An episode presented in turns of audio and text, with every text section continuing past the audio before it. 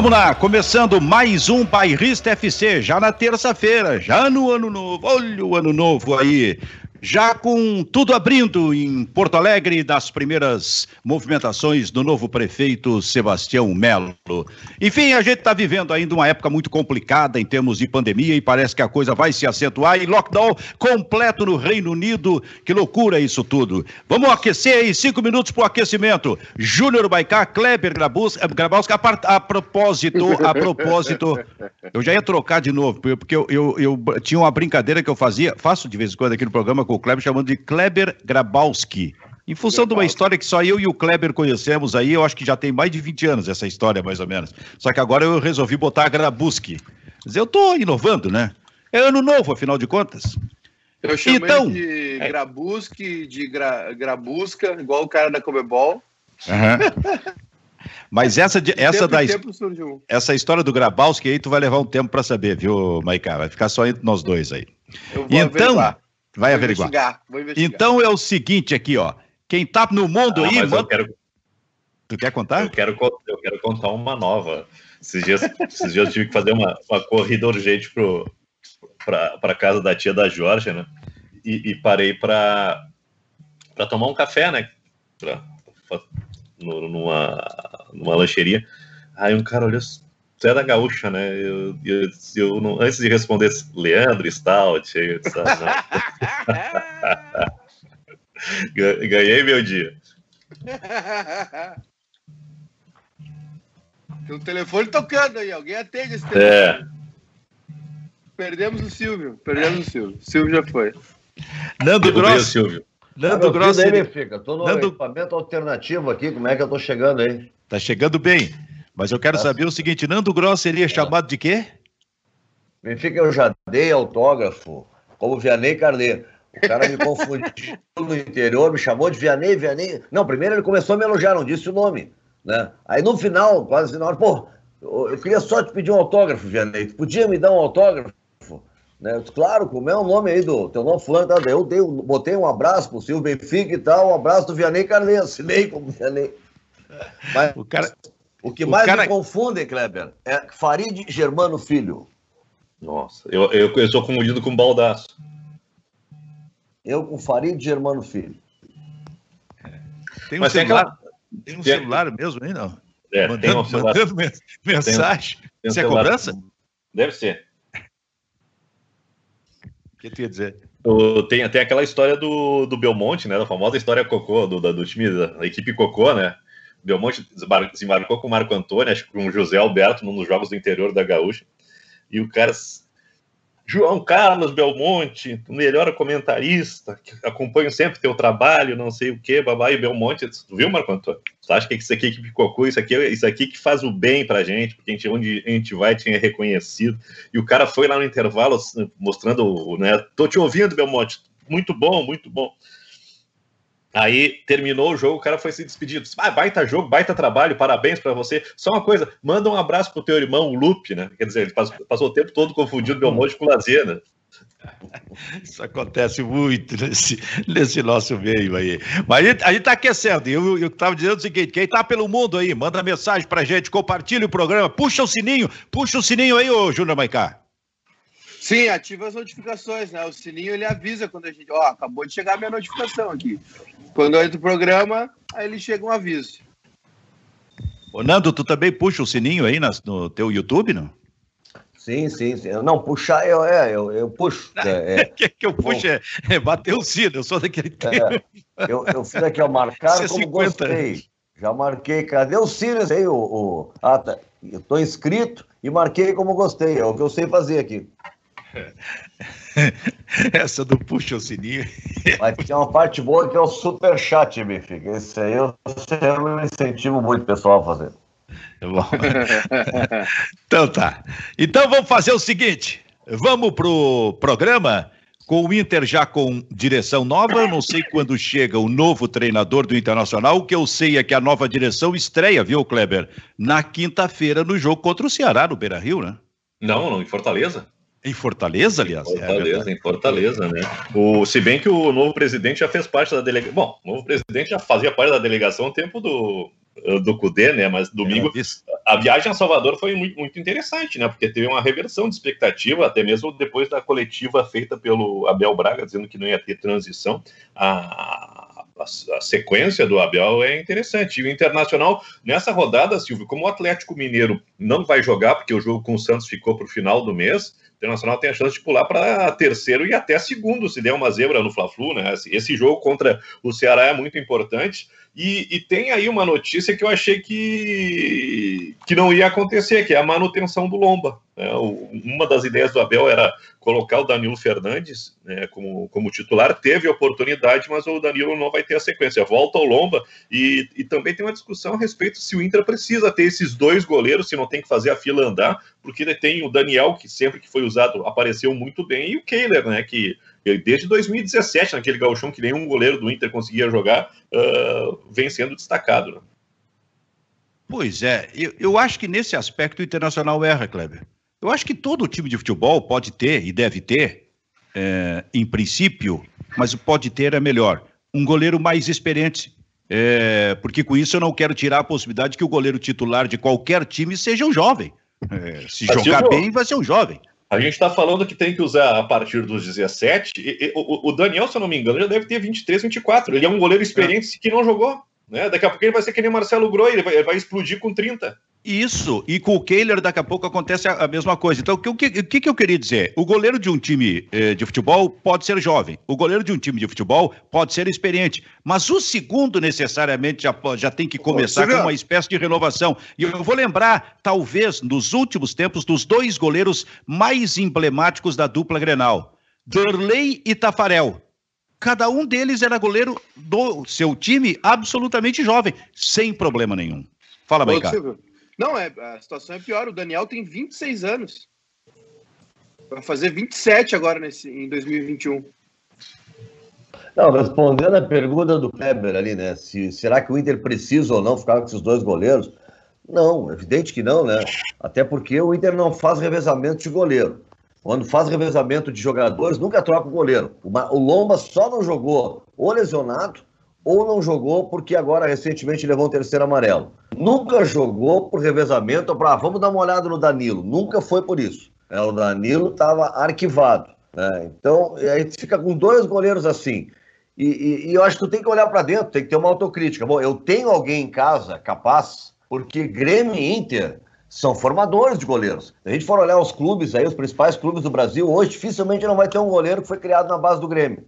Né? E o Inter, é, o Inter já cedeu o Tafarel para a Copa do Mundo, o Alisson para a Copa do Mundo, né? o Inter teve o, o outro goleiro formados em casa, a gente poderia citar o, goleiro importante também, numa época difícil, mas também criado em casa. É, se tu não tem ninguém, mas é, um desses aí, se eu não estou enganado, recentemente o Inter estava cedendo, e o Grêmio também, cedendo goleiro para as categorias de base da seleção.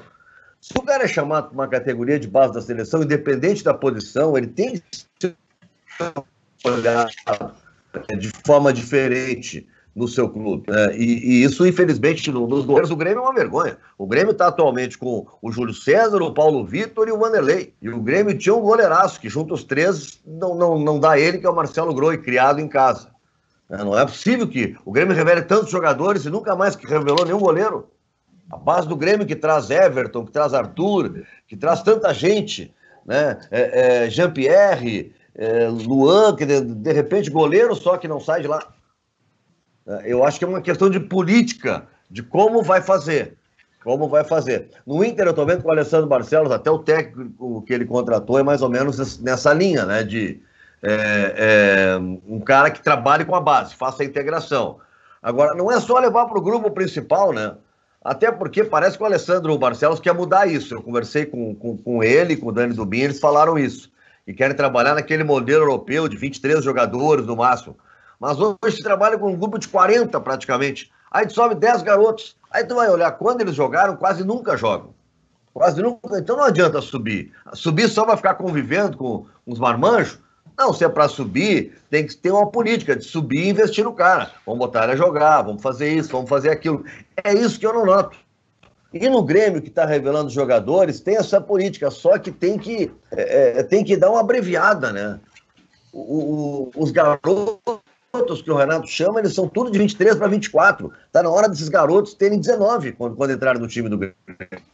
É, como esse lateral direito, que talvez até jogue a próxima partida. Mas o Maicá pensa assim também em relação a goleiros? Eu, não só em relação ao goleiro, Silvio. Acho que em relação a quase todas as posições dentro de campo. Não, per perfeito, mas é que a gente Sim. apanhou assim, o Kleber propôs um debate em cima exatamente da questão dos goleiros, porque os goleiros do Internacional são goleiros mais experientes, mais velhos, já passados os 30 anos, e os goleiros do Grêmio, talvez até pior ainda a situação, porque são três, todos eles já absolutamente experientes, não surge ninguém assim em termos de garoto ali. É, o, bom, se depositou muita esperança no Felipe Mejolaro, que acabou sendo emprestado, né? Ele estava na seleção, nas seleções de base, como titular, depois acabou perdendo posição, chegou a jogar poucas partidas aí pelo Grêmio. E, e, e o Grêmio vem revelando. Bom, goleiro é uma posição que o Grêmio, assim como ultimamente revela ponteiro esquerdo e segundo volante, né? goleiro o Grêmio revelou o Cássio, Marcelo, o Galato, depois, durante um tempo também foi um cara que, que jogou, né? Uh, mas assim, eu não sei, Silvio, eu, eu, eu não vejo a necessidade do Grêmio ter três goleiros, né? Como os que tem hoje, inclusive com renovação do Júlio César e tal. É, é, é mais, é, é, melhor quando tu começa a colocar. Isso serve para todas as posições. Usa um jogador de base é, para pegar experiência, para ir ganhando cancha, né? Para ficar junto do grupo, assim. Então, entendo que o Grêmio tinha apostado no Paulo Vitor e aí, por contrato, ele acabou ficando. Não vejo a necessidade do Júlio César. Mas, assim, tem um outro lado também, Silvio, que não é defender, mas é, às vezes a gente acaba. É, é, os clubes têm algumas informações que a gente não tem. Né? Os clubes têm algumas informações que a gente não tem. Não sei porque, uh, nesse caso, o Grêmio está com três goleiros experientes, né? Três goleiros aí rodados. Ma Maicá, Nesse, nesse caso específico, nesse, que, tu, que tu colocas aí, que às vezes os clubes têm informações, e evidente, isso é evidente, que a gente Sim. não tem, nest, nesta questão específica, a informação que, que, o, que os clubes daqui a pouco têm é o seguinte: nenhum dos jovens serve. É. Ou a gente contrata o jovem, ou trata de começar a formar a partir de agora, porque nesse momento nenhum serve, então os dois ou três lá tem que ser goleiros antigos, goleiros velhos, aliás. Não, e tem outra... Esses três do Grêmio foram contratados para serem titulares. Os três foram contratados para ser titular do Grêmio. Foram em busca de um substituto para o Groi. É, e agora o Vanderlei parece que se mostrou, e com certeza, melhor do que os demais. Mas o Júlio César veio com a ideia de ser titular, o Paulo Vitor chegou a ser titular uma temporada, né? E aí veio o Vanderlei, você viu que o Paulo Vitor também era insuficiente. Tudo para tentar né, uh, substituir aí o, o, a saída do Marcelo Groi, que para mim sempre foi misteriosa. Eu nunca entendi muito essa saída. Se foi essa fortuna, não sei o quê, ou se foi uma convicção do Grêmio. Não, tá na hora de deixar o Groi ir. Né? Porque eu nunca entendi por que, que o Groi né, não, não seguiu, não, não foi até a aposentadoria dele no Grêmio, por, por exemplo. Ah, a a no nível que ele estava jogando. Eu nunca entendi isso, mas A, infor a, informação, Nando, é que a proposta foi irrecusável para ele, né? Uma proposta de financeira, né? E aí o Grêmio, pela boa relação com o jogador, pela história dele aqui, não, não, não segurou, não fez, não fez força, né? Era uma vontade dele, e aí ele acabou indo. Tem um superchat aqui, Silvio, do Vinícius Rolo, perguntando se o Felipe Mejolaro vai ser vendido mesmo para o Dallas. Deixa eu buscar essa informação aí se vai ser vendido mesmo ou não. Ele, ele tá lá porque tem um.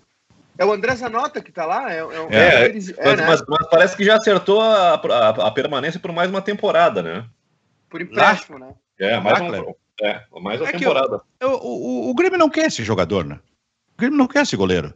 Porque se quisesse, ele estaria sendo de alguma forma aproveitado, ainda mais nessa, nesse debate de três anos para cá sobre o goleiro do Grêmio, depois que saiu o, Marcelo Groy. Então o Grêmio não quer. É, ainda que ele tenha sido, já tenha aparecido na seleção de base aí, brasileira, mas um, claramente não quer. Eu, é, não sei, eu não sei se os clubes não estão com aquela ideia de que para o goleiro ser aproveitado, ele tem que ser um fenômeno, fenômeno tipo Tafarel ou tipo o Derley. O Derley, né? Com 17 anos tem que ser super fantástico, extraordinário, né? Eu não sei se, se não é por aí, se de repente falta uh, tempo para amadurecer, né? E, e, o goleiro, o goleiro para criar casca, né? Ele tem que jogar e levar, levar gol, né? É, é, o, Grêmio, o Grêmio não teve paciência com a amostragem do, do Mejolaro também, né? Principalmente na, na, acho que foi no, não sei se foi no pré-olímpico, foi alguma competição que ele, ele andou falhando, Ou no Sul-Americano, que dava eu, eu acho que foi no Sul-Americano que ele, mundial, e, depois, né? e depois ele perdeu o lugar na seleção pré-olímpica. Não tem a ver com a é. altura? É, também. Não tem? Também não, tem. eu tô, eu tô perguntando. não tem a ver com a altura, porque ele parece que tem 1,80 e poucos. E agora se fala em goleiro com mais de 1,90. Quando tu não quer, até a cor dos olhos atrapalha. É, é, é verdade, é verdade. Mas tem uma coisa, tem Nando, um, que talvez seja. Tem 1,85, Silvio. Mejolar é. tem 1,85. É, hoje goleiro aí, todos, todos entendem que goleiro tem que ter 1,95 por aí. Mas o Nando tem uma coisa assim mais, eh, me parece assim, mais definitiva sobre essa questão. Parece ser exatamente filosofia da dupla Grenal. Goleiro tem que ser experiente. Goleiro nosso tem que ser velho. Serve para o Grêmio, serve para o Internacional. Me parece, neste momento, ser absolutamente filosofia. O que não era lá atrás, quando é, a gente lembrou aqui, o Tafarel foi lançado no Internacional e quando o Darley foi lançado no Grêmio. É, o próprio Alisson no Inter também, né? Quando foi lançado, era, era jovem, era, era garoto, né? O Alisson, é uma, Nando, o, o, Nando, ah, ah. o Alisson foi um pouquinho diferente porque o Alisson, os goleiros foram se machucando. E o Alisson até entrou por acaso, o Klemer já contou isso aí, porque o goleiro seria o Agenor, mas o Agenor não queria ser usado, porque está no grupo de cima, não queria ser usado lá no sub-20, no grupo de transição. E aí o, o como é o, o, o Alisson foi para lá. Então os goleiros foram se machucando, sobrou o, o Agenor. E aí o Abel, vendo aquilo, disse assim: não, mas o, o primeiro que o garoto quis ir para lá para poder jogar. Ele, ele, ele, ele nos ajudou, digamos assim, o Alisson. E segundo, ele está jogando. O Agenor não está, não, não está jogando nesse momento. Então é o Alisson. Foi quase por acaso. É. E, e olha que por acaso que deu, né? Hoje está aí, é, pelo menos entre os três melhores goleiros do mundo, é, com certeza. Agora, eu queria levantar um negócio, Benfica, sobre o Internacional e, e Maicali usou uma expressão, né, quando o Abel é, se manifestou, de que não teria transição, né, que ele era o técnico e tal. Uh, eu, eu, eu, queria entender um pouco melhor isso, porque eu, eu, eu, tenho defendido que o melhor nesse momento é realmente manter o Abel até o final. Né? Não acho que o Inter, eu acho que o Inter precisa mais. Né? O Abel tem um modelo de jogo dele, aquilo ali, mas o futebol eu acho que hoje está exigindo um pouco mais e o Inter precisa tentar buscar isso. Né? O Abel merece todo o respeito, mas precisa buscar algo, algo diferente. Mas ok, nesse momento melhor, ser pragmático é ficar com o Abel. Agora, não ter transição, eh, pelo que eu estou entendendo, o Abel meio que colocou assim, olha, eu vou ficar aqui, não quero saber da chegada do, do, do Ramires. Não né? me contem nada. Não me contem nada, né? Não há lugar para nós dois, nesse, é, é, ou eu ou ele, sabe aquele negócio, nesse lugar não há lugar para para nós dois, né? não há espaço para nós dois. Eu não entendi muito bem isso, porque para mim normal seria, bom, o Abel vai assumir, ok, mas que venha o Ramires. Qual é o problema dele estar por ali observando tudo, conhecendo a base, os jogadores, tendo reunião todo, todos os dias, se for o caso, com o Abel Braga, para o Abel passar relatórios, ele perguntar para o Abel, ele saber. Qual é o problema disso? O que, que tem? Ofende o Abel isso?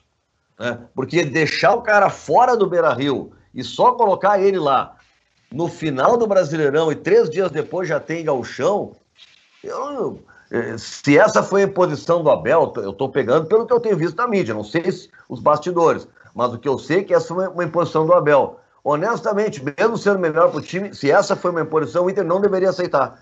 Deveria botar o Ramires ontem já, para assumir agora, para quinta-feira. Se esta foi uma imposição do Abel, que eu não sei dizer que o cara não pode ir para o Beira Rio fazer transição. Ah, não. Ah, eu estava uma série agora aqui, fica aqui, eu indico, ainda mais em época agora de tanto debate sobre racismo, né? Brasil Imperial. Né? Estava vendo agora uma série na Amazon, muito legal. Né? E, e é o. Parece o Dom Pedro, né? O Dom Pedro não podia espirrar que ele se irritava, né? É, é, é, o Abel, para um pouquinho, o Abel virou imperador, então não pode ter transição. Como assim não pode ter transição? Aqui é eu que mando, ninguém entra. Não, parei um pouquinho, né? Eu, assim, ó, se esse for o modelo que o Abel impôs, eu acho que já. Obrigado, Abel, valeu, vai um abraço e vai com aquilo que é, que é a tua convicção. Um cara que tu vai contratar quem tu acredita. Eu achei exagerado também, Silvio. É. Eu achei exagerado essa, essas falas do Abel aí sobre a transição. Claro que ele não vai ser auxiliar técnico de ninguém, um cara com história, com história. Bah, a história dele no Inter, então, é, né? É, pô, acho que dificilmente alguém vai conseguir fazer o que o Abel fez. Mas eu achei um pouco exagerado, porque assim, dá para trabalhar essa transição, né? Dá para trabalhar isso de uma maneira diferente, mas uh, administrativamente, digamos assim, né? Ninguém estava dizendo que o Abel ia estar tá no, na casa, na, no no reservado técnico e o cara sentado no banco de reservas, não é isso. Ou que um ia estar avaliando o trabalho do outro. Mas tu pode fazer uma sucessão, né? Tem uma, tem uma nova direção, tem uma ideia, e é isso. Agora, não vai ser uma caixa preta o, o futebol, né? Precisa ter uma sucessão, precisa ter uma sequência. É, eu, é, o Abel fez uma manifestação em relação a isso, que foi logo depois daquele jogo que poderia ser o da despedida dele, né? num sábado, se não me engano. Então foi Aí... contra o Bahia. Foi contra o Bahia, Cleber? É, foi, foi o último é. jogo antes da, da Isso, foi o jogo em que ele disse que tinha conversado com o novo presidente e que o assunto ia se decidir durante a semana. Eu até falei aqui, não pode esperar a semana, tem que decidir no início da semana. E realmente foi. E a segunda declaração do Abel naquela entrevista foi o seguinte: eu sou profissional, outro técnico é profissional. Não tem por que fazer essa transição, esse tipo de coisa. E, e, mas eu acho assim, ó, primeiro, o novo técnico vai chegar e pelo dia 20 ele vai estar por aí, né? Qual é o tipo de trabalho que ele vai fazer? Vai observar, vai ficar vendo garotos. Ele precisa chegar no início do Campeonato Gaúcho com um controle absoluto da situação. E segundo, eu acho que o Abel vai repensar isso aí. Não é possível. Ele vai ter que realmente repensar. E isso depende, passa muito, Kleber, pela nova direção do Internacional. Se a nova direção, se o novo presidente, por exemplo, tiver força suficiente para convencer o Abel de que ele precisa repensar isso aí. É, deve ser o presidente, né? Eu acho que aquela, aquela proximidade que faltou para o Elton Medeiros, para o Marcelo Medeiros no, no, no, final do, do mandato, né? Acho que o Alessandro Barcelos é muito importante que ele assuma esse protagonismo, não só na questão de, das finanças, da, da coordenação do clube, mas no vestiário também, para que as coisas uh, fiquem claras, né? Porque ele conseguiu convencer o Abel a ficar com o Abel aqui, acho que fica mais fácil tu fazer essa costura. E aí tem um elemento novo que é o Paulo Brax, né? Que, que, que assumiu ontem, né? Que foi apresentado ontem, né? Que tem essa. Uh, o, o, mérito de trabalhar lá com, com o Liz, que formou o América Mineiro, só que agora a exigência no internacional é maior, e eu acho que essa, esse deve ser o grande, o primeiro grande desafio do internacional, mais importante até do que achar dinheiro para contratar o Tais. O Abel vai ter que repensar, Nando. Eu acho. O Abel é um cara maduro, experiente, né? E, e se o Abel gosta realmente do clube, né?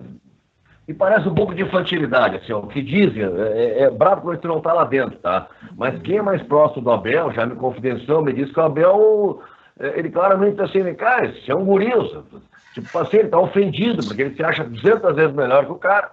O cara é um guri, vai ser o primeiro grande trabalho dele, num grande clube, tá? Universidade lá, do, do, do, do, o Independiente é, do, do, Equador, tá bem, fez um bom trabalho, campeão nacional-americano, mas o Abel tem essa visão, eu sou o Abel Braga, entendeu? E ele que, que, que tá trazendo esse cara aqui, ó, por que, que não ficam comigo? É, por que, que eu vou sair para esse cara assumir? Em esse, ele tá chateado com isso.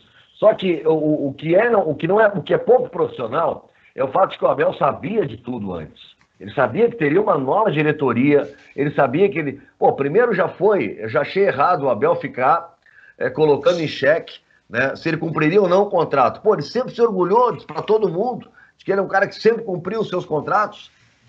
Pô, a primeira vez que o Fernando Carvalho tentou contratar ele, ele disse que xingou o Fernando Carvalho, deu uma entrevista falando mal do Fernando Carvalho lá atrás do início, porque ele estava no Flamengo e, e, e disseram para ele que, que não foi o Fernando Carvalho, mas alguém representando o Inter e tal. Ele sempre teve essa, essa fama né, de, de ser um cara de cumprir contratos. Aí ele faz todo um teatro para dizer que ia cumprir ou não o contrato dele até fevereiro. E os dirigentes do Inter, o presidente eleito vai a Salvador, vou tentar mudar a opinião do Abel Braga para ver se para ver se ele cumpre o contrato. Não é para alterar alguma coisa, ver se ele aceita uma nova negociação. Não. Pô, e agora ele impõe essa restrição eu, de novo, ó, se o Abel está vendo aqui agora, se alguém do Abel é, quer desmentir, que bom que desminta. Tá? Eu estou trabalhando com as informações que a gente tem. Porque hoje a gente não tem mais informação nenhuma, a gente não pode ver treino, né? É, sobre lesão de jogador, médico não pode falar, então vem um boletim na assessoria.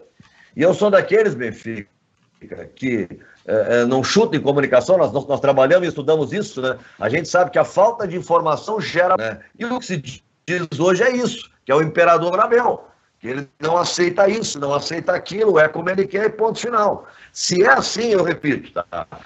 Se é assim, já que não se tem informação exata, se, se, se essa é a informação correta, eu acho que a nova diretoria tinha que botar o Ramírez para assumir, aposta naquilo que eles acreditam e vão embora. Porque não pode ficar refém disso que o Abel está propondo. É, eu, eu pensei nisso também, que tinha que assumir o, o novo técnico do Internacional por uma questão, inclusive, de convicção, de projeção de trabalho, é, é, de proposta de trabalho da nova direção do Internacional. Mas. É um impasse. Sim, Kleber. Não, a gente estava falando justamente quando o Abel disse, né, que ficaria no Inter, né, que os resultados do início de temporada eles poderiam ser determinantes para mostrar se isso foi um acerto, né, ou se foi um erro da, da nova direção né? Porque daqui a pouquinho o Abel vem numa crescente, o Inter se reanima com aquele empate em Belo Horizonte com o América, ganha do Boca, né? Mesmo eliminado, sai, sai, de, sai de pé da Libertadores, tem três vitórias seguidas dentro do Campeonato Brasileiro, volta para o G4, mas a gente tem esse jogo contra o Ceará. Né? E vai que daqui a pouquinho essa fase boa com a parada uh, seja interrompida. Né? Nada está garantido. Logo em seguida tem São Paulo e tem Grêmio. Né? Fica, volta aquele trauma de não ganhar a Grenal. Será que, que até lá o Abel vai continuar nesse alto astral e, nessa, e, e, e com esse respaldo todo dos resu, resultados recentes? Pois é. Júnior Maicá, o que, que o povo está dizendo aí, Maicá? Ô Silvio, o pessoal está comentando aqui ó, no Facebook, o Lucas Garbin diz que o Abel é passado, é um medalhão ultrapassado, né? Que é uma. O Lucas que é uma ideia nova no futebol do Inter aí. Luxemburgo. É. Luxemburgo de graça. É, Luxemburgo de graça no Vasco. Uh, lá no YouTube, a rapaziada comentando também.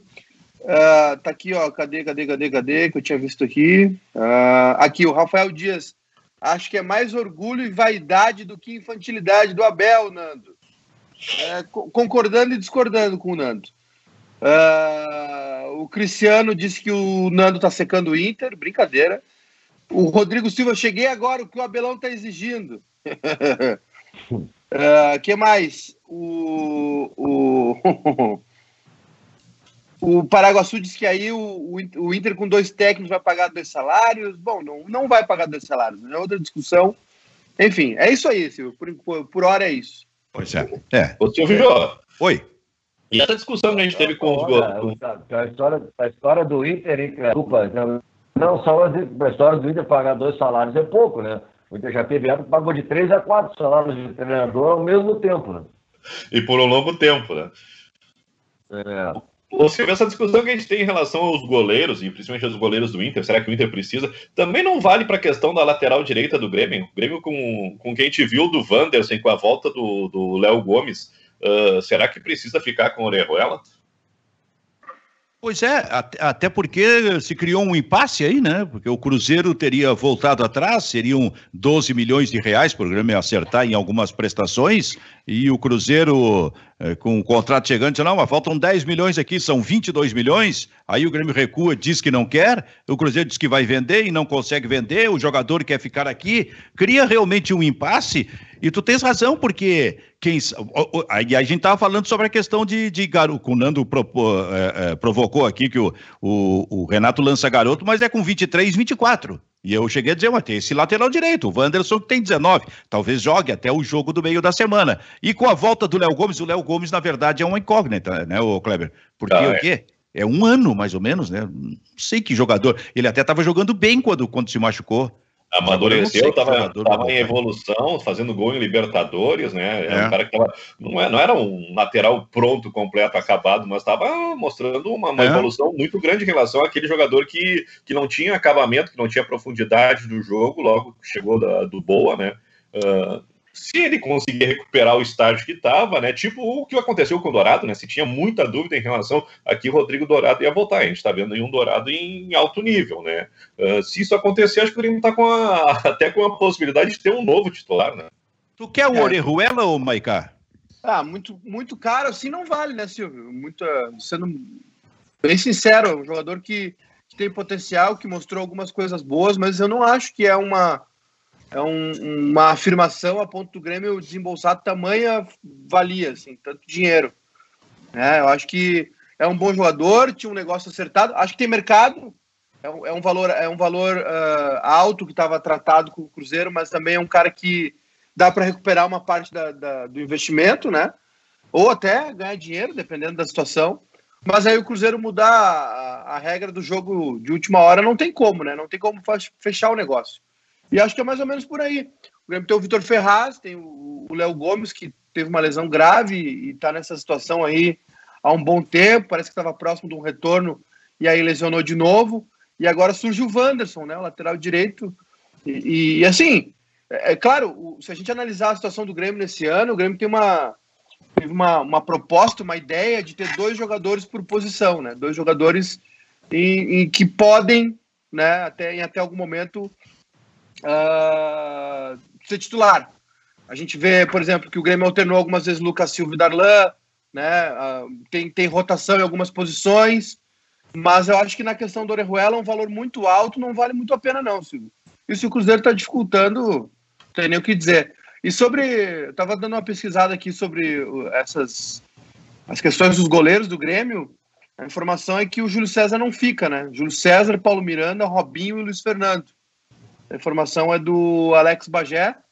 E, e, o Grêmio não. Esses jogadores não fazem parte dos planos do Grêmio para a próxima temporada por conta do, dos custos, né? Custo alto e pouca entrega. Claro, o Grêmio tem o David Braz e agora tem o Rodrigues, né? Então tem dois zagueiros reservas. O Robinho não se afirmou, não tem jeito, né? O Júlio César também tá sobrando, não joga, tá só treinando. E o Fernando, que foi a aposta do Grêmio, acho que o Grêmio avaliou que não, não serve, né? Que não tem potencial, então não vai fazer o investimento, teria que comprar. Acho que é um milhão e meio de euros o valor do passe dele junto ao Botafogo. Acho que ali no ataque o Grêmio vai trabalhar algum garoto, né? Estilo Elias, esse aí. Tá, tá na hora de ele começar a aparecer. Tem o Léo é... Chu também, né? O Léo Chu que tá é. bem no, no, Ceará, se Pois é. Quando eu digo tá na hora, é, é, já projetando à frente, assim, tipo o Campeonato Gaúcho, né? Porque agora é difícil entrar nesse momento em que, é, por exemplo, o Grêmio está decidindo uma Copa do Brasil e está lá tentando ficar entre os quatro do Campeonato Brasileiro. Fala, ô Nando. Aproveitando o gancho falou de garoto, né? Eu estava só tirando alguma dúvida, olhando aqui o, o por exemplo, atual do, do Barça. Tem um monte aqui com menos de 21, mas eu quero pegar só os que estão. Ô, Nando, jogando. Nando, dá só uma paradinha aí, por né? gentileza. Claro, estou entrando tá, toda hora, como por exemplo. Nando, Nando, dá uma seguradinha. Tu tá me ouvindo, Nando? Tá, estás me ouvindo? Tá. Oi. Tá. Nando, tá dando muito corte na tua transmissão aí. Eu não sei o que, que, não sei que, que é que a gente tem que ajeitar aí. Vamos, vamos tentar de novo aí. A internet, é, a internet do Nando tá, tá meio baleada hoje. Eu vou por um sistema alternativo aqui, então. Até, até tu que tem aquele tá rostinho. Tá fica. Eu tô te ouvindo, mas até tu que tem aquele rostinho bonito, natural de todos os dias, a internet nesse aspecto também está te prejudicando. Tá, tá eu, eu, eu, eu, vou, eu vou tentar entrar por aqui. Eu acho que... Oi. Vamos ver o que, que tu vai tentar aí fazer aí. Se não, se não, tu dá uma saidinha e o Vitor coloca o Nando no ar de novo, é para que o Nando fale sobre isso aí. É, vamos fazer isso aí. Vitor, dá uma tiradinha no, no, do Nando no ar e volta a falar com o Nando para ele voltar em melhores condições, por gentileza. Esse é o Bairrista FC, nesse papo com o Nando, com o Júnior Baicá, com o Kleber Grabowska, voltando o Campeonato Brasileiro neste meio de semana. Eu falei que o Inter joga contra o Ceará, o jogo é lá, e o Grêmio joga aqui, diante do Bahia, na quarta-feira. Ô Maicá, como a decisão do Grêmio na Copa do Brasil é só fevereiro, neste momento não tem que poupar jogador do Campeonato Brasileiro, né? Claro, o Jeromel não pode jogar, isso, isso é normal, mas todo jogador em condição tem que jogar. Até porque ontem eu ouvi assim: não, é possível que o Diego Souza eh, seja poupado e jogue o Turim. Aí eu pergunto: por que poupado? Eh, eles tiveram alguns dias de folga, eh, tem apenas o Campeonato Brasileiro do mês de janeiro, não tem que poupar, né, ô Maicá? É, eu, só se for por algum risco de lesão, algum desgaste aí desses últimos jogos, né? Mas é, é como tu disse, Silvio, teve uma, uma folga aí pro pessoal de, de final de ano. O Grêmio, desde que voltou o futebol, né? Ali em, em, em, Acho que foi em setembro, né? Setembro volta o futebol. Desde que o futebol voltou, o Grêmio não folgou, né? Não teve semana. Uh, não teve semana para trabalhar, para descanso. O Grêmio sempre jogou meio de semana e final de semana, desde o retorno. Então é muita coisa, realmente. O grupo do Grêmio tem jogadores aí com. com né? O Diego Souza é um deles. Se der para rodar um ou outro, tá tudo bem, se for uma necessidade. O problema é quando o Grêmio esvaziava o jogo, né? Quando o Grêmio poupava é, indiscriminadamente. Agora acho que não é o caso. Por exemplo, se trocar o. Claro, eu acho que o Diego Souza. O Diego Souza cresceu muito desde a chegada do, do Diego Turim e é o titular indiscutível do Grêmio. Mas se for um caso excepcional, tudo bem, Silvio. Agora mas... não tem por que poupar, até porque esse mês, esse mês vai ser decisivo para o Grêmio do Brasileiro. E, e, assim, eu posso estar sendo muito otimista, e, e tô, realmente tô, mas se o Grêmio é, conseguir resultados aí, principalmente contra esse pelotão da frente, o Grêmio pode brigar por algo mais no brasileiro. Claro, o título está muito difícil, né? São 11 pontos, seria, uma, seria algo inédito, né? Seria uma arrancada inédita. Mas o Grêmio ainda enfrenta o Palmeiras, o Atlético Mineiro, o Inter e o Flamengo em janeiro.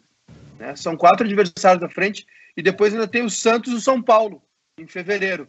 É claro, é muito difícil, mas assim, se o Grêmio conseguir encarregar uma sequência de vitórias, pode brigar mais lá em cima por alguma coisa. O Grêmio está com quatro pontos atrás do Atlético Mineiro e do Flamengo, né? E com um jogo a menos.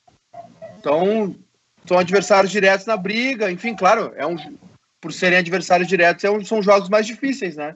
Então, acho que não é tempo de tá. poupar, não, Silvio. Tu... Acho que tem que fazer. O Grêmio tem que parar de perder tempo. Uh, perdeu pontos para Goiás e, e, e esporte agora no último mês, estava envolvido nessa decisão da Libertadores e Copa do Brasil, perdeu tempo de novo o Grêmio. Ô Nando, ô, ô, ô, ô Nando, Maicá, tu tá pensando em título do Campeonato Brasileiro? Foi isso que eu entendi, não? É, Eu acho que acho bem difícil. 11 pontos é uma coisa praticamente impossível de ser tirada. Mas o Grêmio tá. joga com todo mundo da frente, né?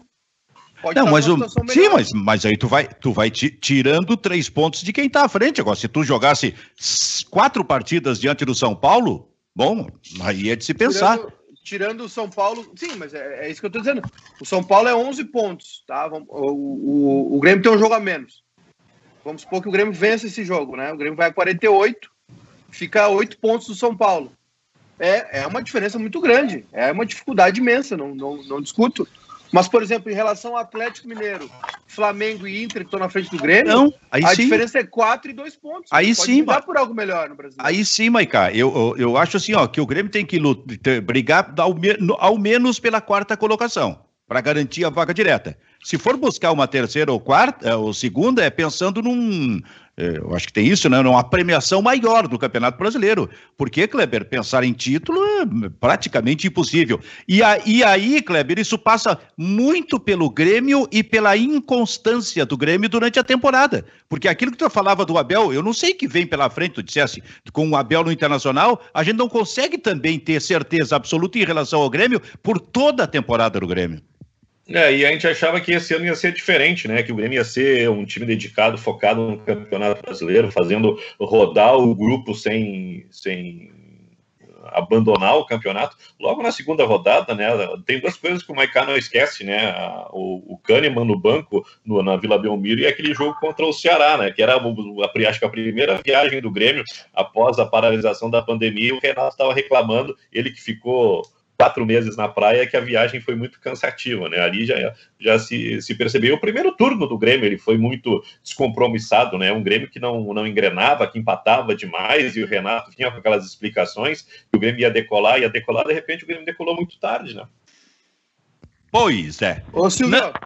depois do Maicá, Nando Grois, depois do, do Maicá, Nando Grois está de volta. Diga, Maicá. Não, só o São Paulo, a tabela do São Paulo também não é barbadinha, viu? São Paulo ainda joga com o Santos, joga com o Inter, joga com o Palmeiras, joga com o Grêmio, joga com o Flamengo também. A tabela do São Paulo é, é assim, é, é, uma, é uma vantagem significativa que o São Paulo tem em relação ao Grêmio. Agora, em relação ao Atlético e Flamengo, por exemplo, é um título. Eu não sei, eu não bato esse martelo ainda, viu? Eu realmente não bato esse martelo. Vai cá, pior, o pior problema é o próprio Grêmio e a oscilação. Não, eu tô, tô, falando em relação a título pro Atlético não, eu, e Flamengo. Mas eu sei, mas dois, o que eu, o que eu quero só eu sei, Maiká, mas o que eu quero te dizer é o seguinte: o Grêmio tem que começar a jogar e seguir jogando bem e seguir vencendo para pensar nessa possibilidade praticamente impossível. Mas esse Grêmio do ano todo não nos dá essa garantia. Porque daqui a pouco começa, como dizia o Renato, a decolar e aí vem os jogos contra o Santos e mais um do Campeonato Brasileiro. Né? E aí é pragmático contra o São Paulo, mas o pragmatismo contra o São Paulo talvez não seja suficiente na decisão contra o Palmeiras, vai precisar jogar mais, por exemplo. Então, é isso que eu estou dizendo. Para o Grêmio pensar nessa possibilidade, o, a primeira questão não é olhar os jogos que faltam para o São Paulo, é olhar para ele próprio durante a temporada. É, é e eu, eu é, acho que coisa, nesse, nesse final de semana, né, do Grêmio já vai ter, já vai saber mais ou menos o que, que vai ter para fazer no brasileiro. O Grêmio joga amanhã com o Bahia em casa e pega o Fortaleza sábado fora. Se o Grêmio perder pontos para esses dois times, aí encerra, né? Fala, Nando. Não, eu acho que título para o Grêmio brasileiro eu não vejo nenhuma possibilidade, tá? Nenhuma. Mas uh, para o Grêmio melhorar ainda mais do brasileiro, ou até para o enfrentamento com o Palmeiras, primeiro, enfim, a gente estava falando sobre isso. Ele tem que entender que ele fez dois jogos é, pragmáticos, excepcionais contra o São Paulo, uh, dentro de uma circunstância. O Grêmio não jogou como o Grêmio. Aquele tipo de jogo ali, por exemplo, o jogo do Bahia, aquele pragmatismo de São Paulo, não tem nada a ver com o jogo contra o Bahia. Vai ter que voltar a ser o Grêmio que era. Eu não sei se contra o Palmeiras é a mesma coisa que contra o São Paulo. Claro que acho que não. O Palmeiras não joga igual o São Paulo. Né? Então cada jogo é um jogo. Né? Agora o Grêmio tem que buscar a sua personalidade. O que foi importante no São Paulo não foi só fazer a leitura do jogo do São Paulo foi entender que naquele momento do confronto, São Paulo era melhor, estava mais estável, né? vinha numa situação melhor e o Grêmio num desequilíbrio. Né? Ninguém estava confiando no Grêmio, via de uma goleada que ele tinha sofrido do Santos. Então, esse entendimento é importante. Agora, é diferente do momento agora, contra o Palmeiras, por exemplo, ou, ou a própria sequência do Campeonato Brasileiro. A, a, a confiança é uma retomada. O Grêmio termina um ano em alta né, Record 21 e mais uma final de Copa. Né? Então, a situação do, do São Paulo era uma situação de o Grêmio não era o favorito. Era o São Paulo, agora mudou. Né? Mudou. Vamos ver se o Grêmio consegue jogar em alto nível, como ele jogava antes, com os adversários, antes do Santos, por exemplo. Que ele vinha jogando em alto nível dentro do modelo do Grêmio. Ele não conseguiu enfrentar o São Paulo, ele teve que mudar. Esse é o bairrista Como é que o Grêmio FC. vai exportar fora? Essa é a questão do o Nando, o Nando também está oscilando bastante hoje, né, Cleber? É, o Nando não está sendo muito bom nos últimos 15 minutos, né? É, o rendimento do Nando não está bom, ele está oscilando. Estou fora trabalho? da minha área de trabalho, estou em deslocamento. Cara, quando tu, quando tu saísse aí para tomar um suco, tu tava falando de alguma coisa aí que eu acho que dizia respeito a garotos, aproveitamento de garotos, de jovens, não era isso? Ah, naquele momento ali que a internet é. Bom, não, eu tava falando do. A gente tava fazendo uma comparação só, né? De lançar garotos, cidades, né?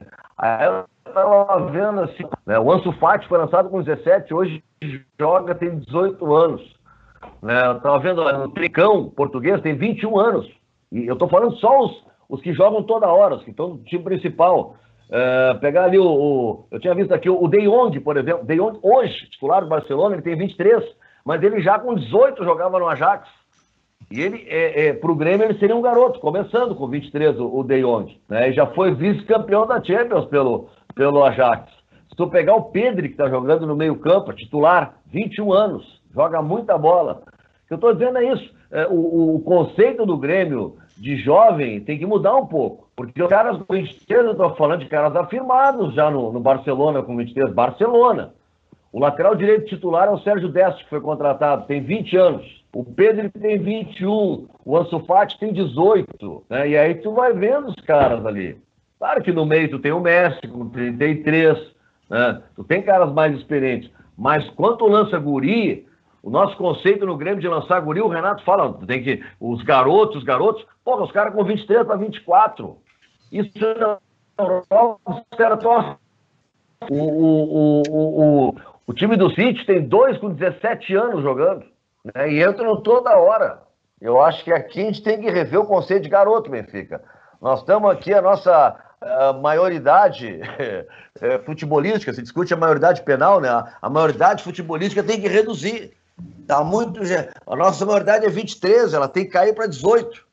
Eu acho que nesse aspecto o Inter, pelo menos, mesmo sem afirmar os jogadores, mas ele pelo menos começou a trazer os caras mais cedo. Caso do Peglo, o do Prachetes, né? Tudo cara de 18, 19, né? mais jovens, porque antes também era a mesma coisa.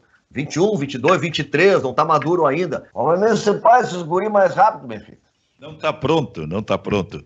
O Nando falou do, do City, né? Eu lembrei, lembrei, Kleber, da Premier League. Se tu quiser um campeonato para assistir nesse momento, assista a Premier League, que é um negócio fenomenal em termos de é, é, possibilidade de resultados inesperados a qualquer momento, né? Olha o Liverpool, o que está acontecendo com o Liverpool, cara, que ontem perdeu o jogo, que vem de resultados ruins, que já não dá mais para considerar vai ganhar o campeonato inglês. Não, não é assim. E o campeonato é, nesse momento, interessante para se assistir, hein? É, ano, ano, passado. O United renasceu, né, Kleber? É. Uh, o Liverpool começou muito, muito, mal, tá, tem um jogo a menos e estava a quatro pontos só do. Do, do o, perdão, City, né? Começou mal, estava só a quatro pontos do Liverpool. O Tottenham caiu muito, mas tu pegar United, City, é, Liverpool, tá todo mundo ali na briga, Kleber. É, e aí é, tem, tem, o Leicester. E tem o, é, tem o Leicester. Tem o Leicester, o Everton andou, e até mesmo o, o, o, Southampton, né? Sexto colocado com a vitória, né? E ontem foi uma vitória muito, muito festejada, porque é, é, há muito tempo o Southampton não ganha, e o treinador do Southampton ele, tava, ele chorou no final porque ele tinha conseguido uh, derrotar o Klopp, né? Então é um campeonato com, com com muita qualidade, muita alternância, né? E um campeonato diferente, porque no ano passado o Liverpool bateu na trave para ser campeão invicto, e se eu não me engano, ele perdeu 15 pontos ao longo de todo o campeonato. O campeonato agora tem, não sei, deve ter umas 15 rodadas, né? E o Liverpool já perdeu 18 pontos, então é um campeonato bem mais equilibrado, né? O Liverpool não está tão à frente assim, não é aquela coisa que aconteceu com o Flamengo ano passado, é a mesma coisa no Campeonato Brasileiro, só que a qualidade é bem diferente. Né? Tu tá sempre assistindo. do City, né? Que fez 100 pontos, né? Tirando do é, City. E, outro ano. e outra coisa, Benfica, que chama atenção é a velocidade do jogo, né? Tu vê um jogo de campeonato brasileiro e vê um jogo da, da Premier League, é impressionante. Parece que a TV tá com. Tu, tu botou em câmera lenta o futebol brasileiro. A velocidade Sabe? do jogo dos caras. Vou falar de um cara que o Júnior Maicá gosta muito. Eu vi um gol do City nesta semana. Alisson. Não, na semana passada, eu vi um gol do City que foi assim, ó, espetacular. Porque eu, depois eu estava vendo a, a, a, todo o lance sendo repetido. Um ataque do, do Chelsea. Ah, foi contra o Chelsea. Um ataque do Chelsea. O De Bruyne está na frente da, da zaga do City, que estava se defendendo. Aí a bola é tirada de cabeça de, do, pelo De Bruyne na frente da zaga, dando um passe de cabeça. Ela foi tirada e valeu como passe para o, o Sterling, Sterling, que largou antes do meio-campo. E o Sterling, que é um jogador rápido, foi área dentro, driblou o goleiro e iria fazer o gol naturalmente, mas ele caiu um pouco para o lado esquerdo, teve que fazer toda uma volta para chutar. Só que um detalhe, quando o De Bruyne passou de cabeça, estando na frente da área do City, ele já se mandou para o ataque. Dá para ver pelo menos os primeiros movimentos dele. Quem aparece na área do Chelsea para concluir esta jogada que, eh, que foi feita pelo Sterling chutando na trave e voltando? O De Bruyne. Que jogador esse aí, ô Maicá? Ah, é, eu, eu paro tudo que eu estou fazendo para assistir, né?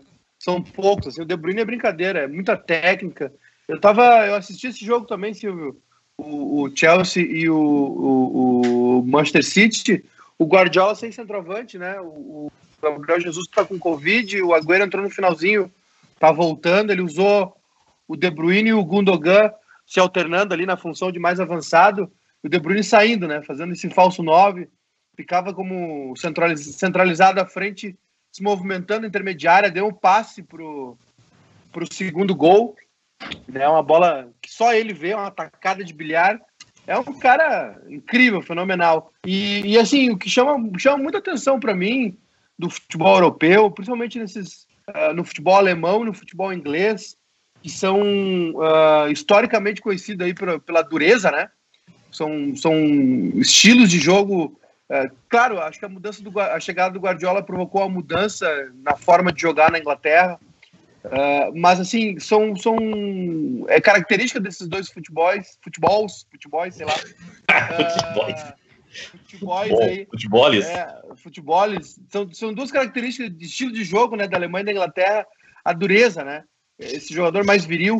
E qualquer time que tu pegue da Premier League ali, do, do né, tirando o, esse Big Six aí, que são os caras mais uh, Southampton, Sheffield, Brighton, pega um zagueiro, pega um volante, tu não vê aquele jogador que diz assim, hum, esse é ruim de passe. Todos eles são extremamente técnicos, né, conscientes taticamente, mas extremamente técnicos em virada de bola, passe, né? Tem muito domínio de bola. Na Alemanha a gente vê muito isso também. A Alemanha, o futebol alemão é hoje em dia é aula de contra-ataque, né? E assim, é isso que falta, eu acho que falta isso no futebol brasileiro. O futebol brasileiro tem, tem muita qualidade, a gente tem vários, diversos jogadores no Brasil que enchem os nossos olhos, né? Mas eles são, assim, é, talentos... É, Incompletos. É, e intrínsecos, assim, são coisas naturais. A gente vê o Everton Cebolinha, vê o PP, vê o Marinho, é, claro, agora o Soteudo veio de fora, enfim. Mas é, falta ainda para o futebol brasileiro um esmero, uma, uma lapidação que eu acho que o futebol europeu tem, Silvio, que é essa parte mais técnica do jogador, né, de fundamento realmente. Eu vi, eu vi nesse final de semana um documentário, foi na Netflix, sobre técnicos. Cinco técnicos, né?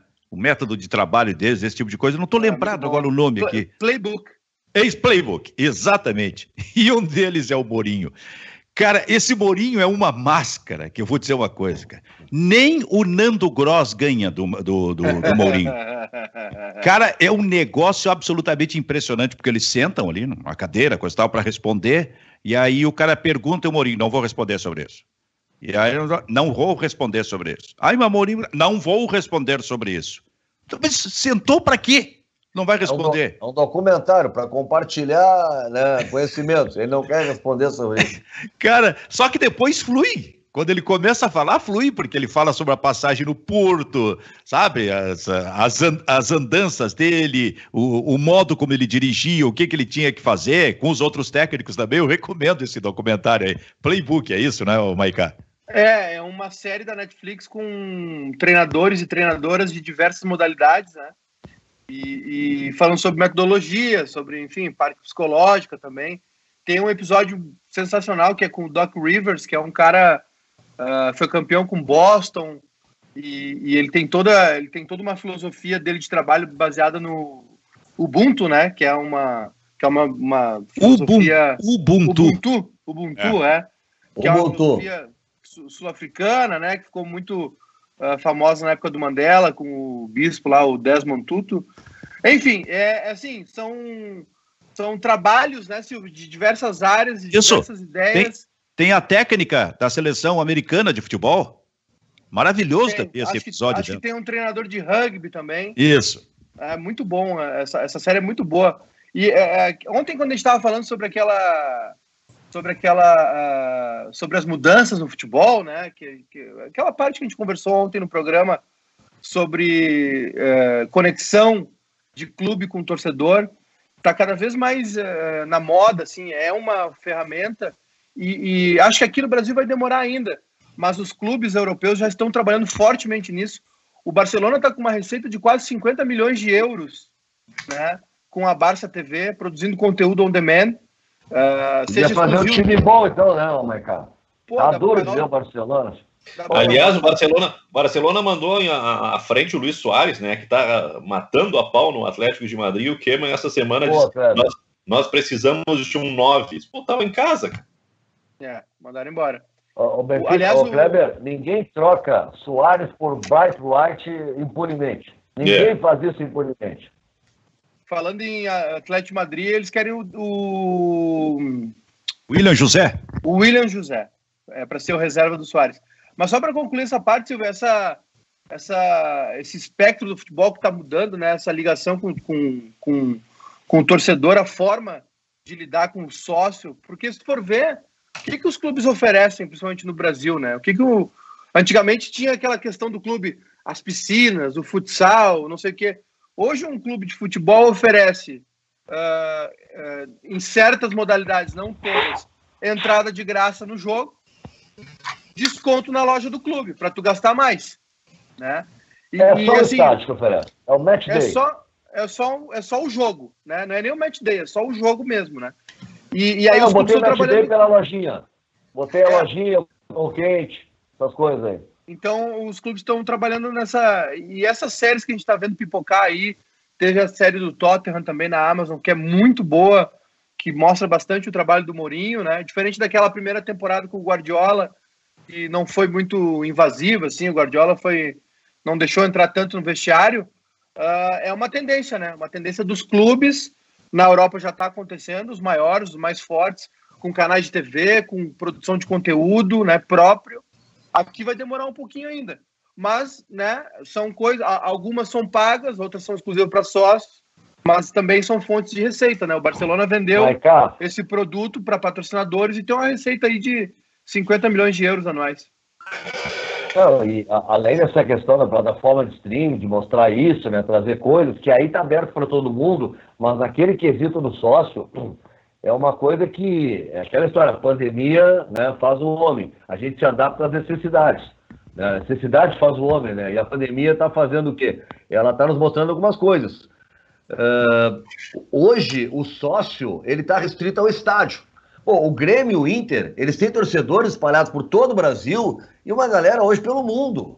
Né? E o cara gosta de exibir a carteirinha de sócio dele, de ser sócio do Grêmio. Agora, é legal que esse cara receba, e aí se pensa isso, essas questões que o Maicon está falando.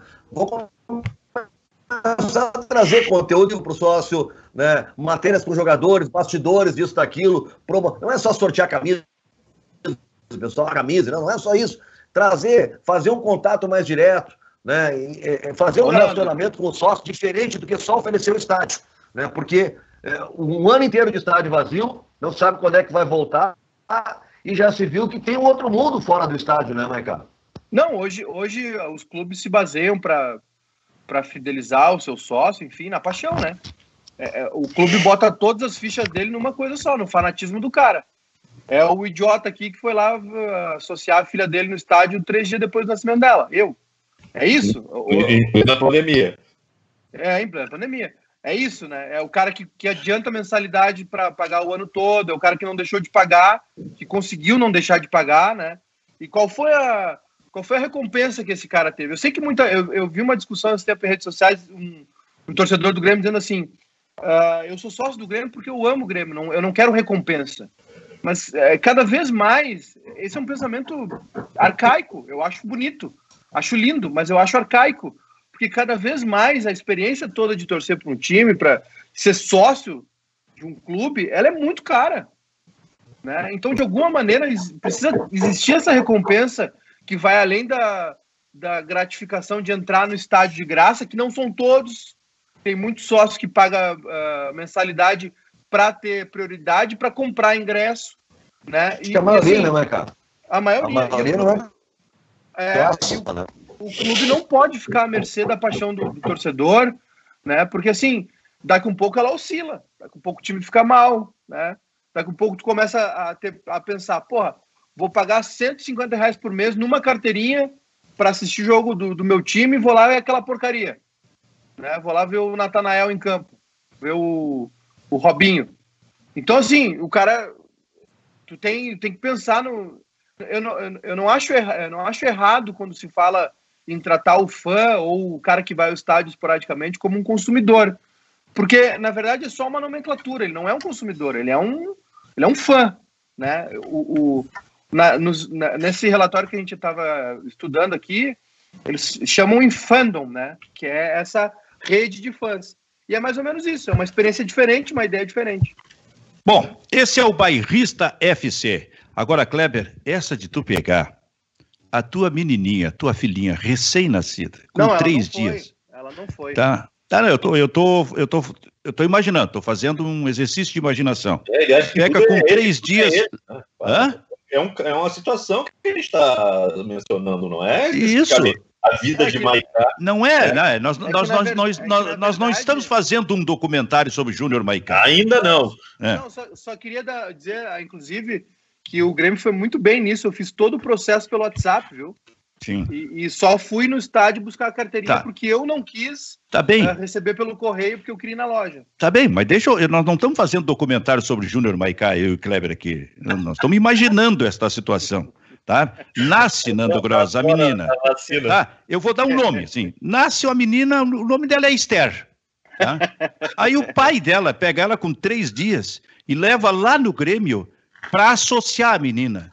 Ela tem três dias, ela não pode falar, ela não pode dizer assim, eu não quero, pai, eu quero o outro lado, sabe? E se isso acontecer, mas, mas, isso é muita imposição, ô, Kleber, é. ô, Nando. O que, que se faz uma, uma situação como essa? Meu, meu, irmão fez isso, viu, Benfica? É? Ele pegou, quando, é, quando o filho nasceu, levou o bebê ainda, né? É, e associou no clube, deu roupa do Inter, tudo do Inter, ele era colorado. Né? Sabe qual foi o resultado? Bom. É da geral do Grêmio, meu sobrinho. Ah. Repete, repete aí que deu um corte, Nando. Qual foi o resultado? É, é louco. É da geral do Grêmio. É completamente fanático pelo Grêmio. Deu muito, certo, deu, deu muito certo a estratégia. Né? É, é, tem, uma, tem uma história. A estratégia é maravilhosa. Tem uma história que um. No tempo que eu trabalhava, agora eu não trabalho, né? Isso aqui é outra coisa. No tempo que eu trabalhava em escritório, tinha um camarada lá que contava uma história. Pegaram o. o... Pegaram o guri, né? Levaram no estádio. Não, o pai, né? O pai foi levar. Não, vai torcer pro meu time. Um dia de chuva, um jogo ruim. Aquela coisa que só o cara mais velho pode entender. Aí foi o tio da criança, levou no, levou no Beira Rio um domingão de sol, deu picolé, deu camisa, cachorro quente, não deu outra, né? O guri torce pro time rival do pai dele. Adversário. É é, e tem outro, e, Silvio, é, é, é, essa, aquilo que eu tava falando ali, eu só queria dizer uma coisa, os clubes hoje, é, Grêmio Inter aí, imagina a felicidade de uma marca que tem 8 milhões de fãs. 6 milhões, 7 milhões, 8 milhões de fãs. Imagina a felicidade de uma marca de conseguir esse, é, esse feito, né? E assim, uh, hoje Grêmio Inter aí tem 100 mil sócios, sei lá quantos mil ativos, não sei o que, tem, tem votação democrática, uma série, uma série de coisas. Tu imagina se Grêmio e Inter uh, fossem mais atentos a essas questões? O, o, a lavada que Grêmio e Inter não dariam no resto do país, né, em números de sócios, de arrecadação com quadro social. Porque sendo feito assim, na minha opinião, a, a moda antiga. Né? O cara vai lá, se associa, entra no jogo. Pronto. Mais nada. Assim, dessa maneira, já tem 100 mil sócios, já tem uma arrecadação absurda de quadro social nos dois clubes. Imagina se tivesse sido bem, se tivesse uma outra experiência, uma nova abordagem, um olhar mais europeu para essa experiência do, do torcedor com o clube, né? do sócio com o clube. Seria. O Grêmio Inter ia sobrar na América do Sul. Muito é bem. Na verdade, afastou muito, né, Benfica? Digo, na verdade, o clube se afastou na medida em que o elo que se tinha dos bastidores do clube com o torcedor, com o... sempre foi a imprensa. A imprensa foi escanteada nesse processo. E o clube não oferece um substituto nem para o grande público, muito menos associado. Então, quer dizer que acabou, né? Aquela coisa que é, nem o bastidor tem Bom, se pelo menos vamos fazer isso, porque nós vamos produzir conteúdo exclusivo para o nosso sócio. Mas nem isso foi. Então, na verdade, uh, se pegar a Grêmio Inter, eles têm um número expressivo de sócios? Sim, tem, mas não cresce. É o mesmo número há um tempão. Né? Cresce um pouquinho aqui, cai de novo, cresce, cresce... cai. Não tem um boom, né? Cresce Sabe, de acordo cre... com o resultado. Cresce, é. quando, quando, cresce quando o time chega na final, que aí todo mundo quer garantir lugar no estádio. Vamos embora, gurizada. Vamos embora, gurizada. Tua próxima participação vai ser do teu estúdio, né, Nando Grança? Espero que sim, meu filho. Espero que pessoal, sim. O pessoal tá perguntando se a internet do Nando hoje é a carvão. a lenha. É, é, é o Wi-Fi. tá ruim a coisa. Muito bem. Bairrista FC fica por aqui. Tchau, tchau para todo mundo.